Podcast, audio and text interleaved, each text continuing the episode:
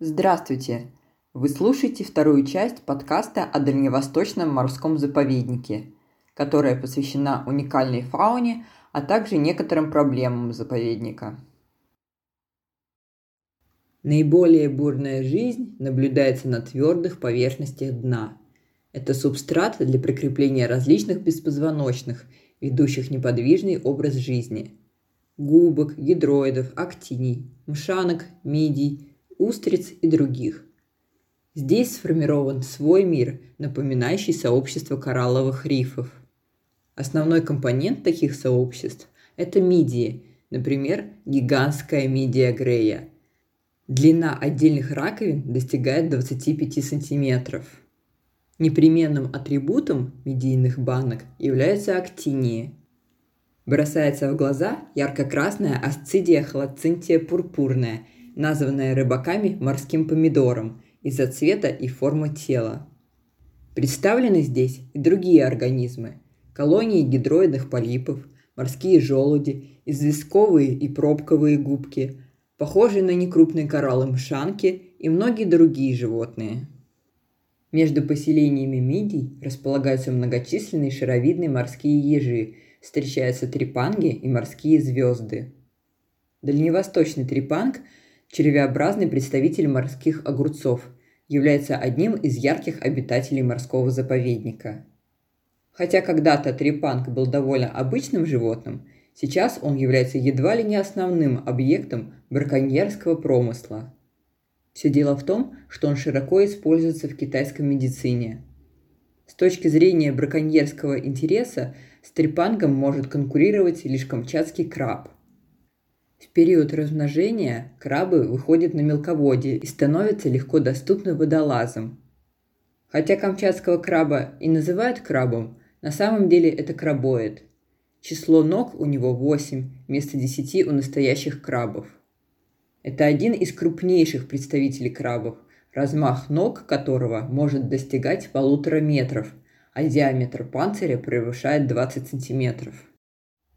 На скальных грунтах в заповедных водах можно без труда найти гигантского осьминога или осьминога Дафлейна, одного из самых крупных осьминогов в мировой фауне. Максимальная длина его тела вместе с щупальцами может достигать 5 метров, а вес – нескольких десятков килограммов.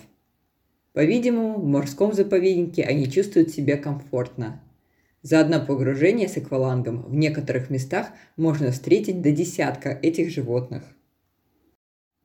Дополняют картину разнообразные рыбы.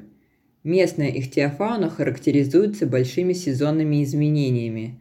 В летний период в заповедных водах можно встретить многих тепловодных обитателей, таких как скумбрия, сарган, дальневосточная сардина, сельдь, собаки-рыбы и многие другие – Иногда сюда заплывают довольно экзотические виды, такие как морской петух, саргасовый морской клоун или, например, корифена. Довольно крупная рыба длиной более метра, весом до 10 килограммов. Она поражает яркостью красок. Спина окрашена в сверкающий зеленый или синий цвет, а бока и брюхо золотисто-серебристые с радужными переливами.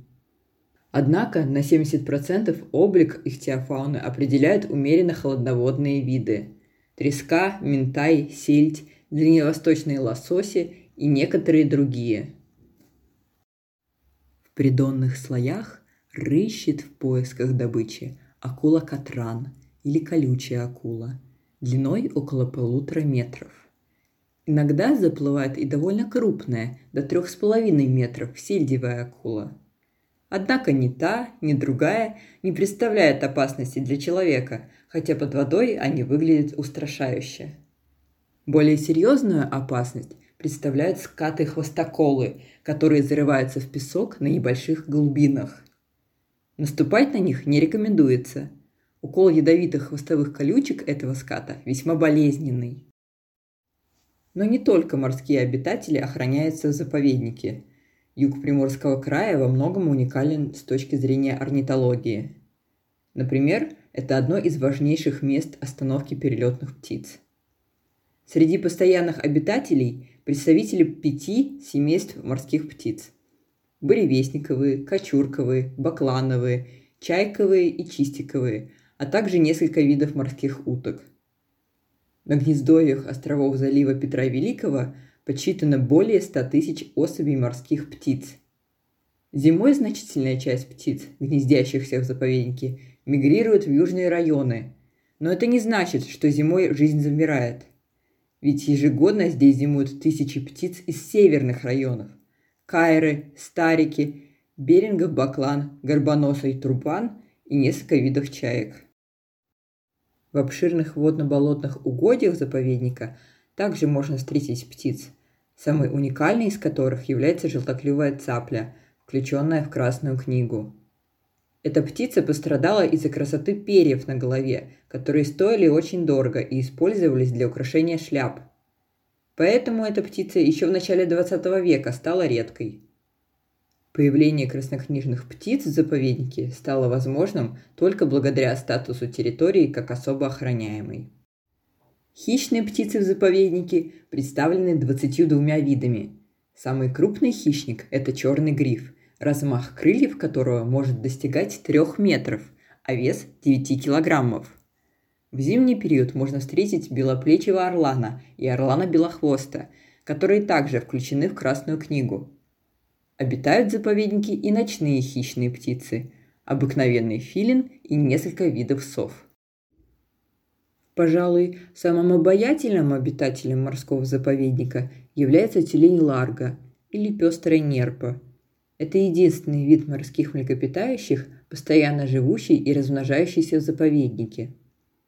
Питается ларга рыбой, головоногими моллюсками и ракообразными – эти милые и любопытные животные вряд ли кого оставят равнодушным. Но, к сожалению, долгие годы Ларго являлась объектом зверобойного промысла. Популяция заповедника сейчас относительно малочисленна, не превышает двух тысяч особей. Однако до образования заповедника численность Ларги в заливе Петра Великого была и того меньше, всего лишь несколько сотен особей. Несмотря на позитивные тренды в изменении количества особей охраняемых видов, многие проблемы заповедника все еще не решены.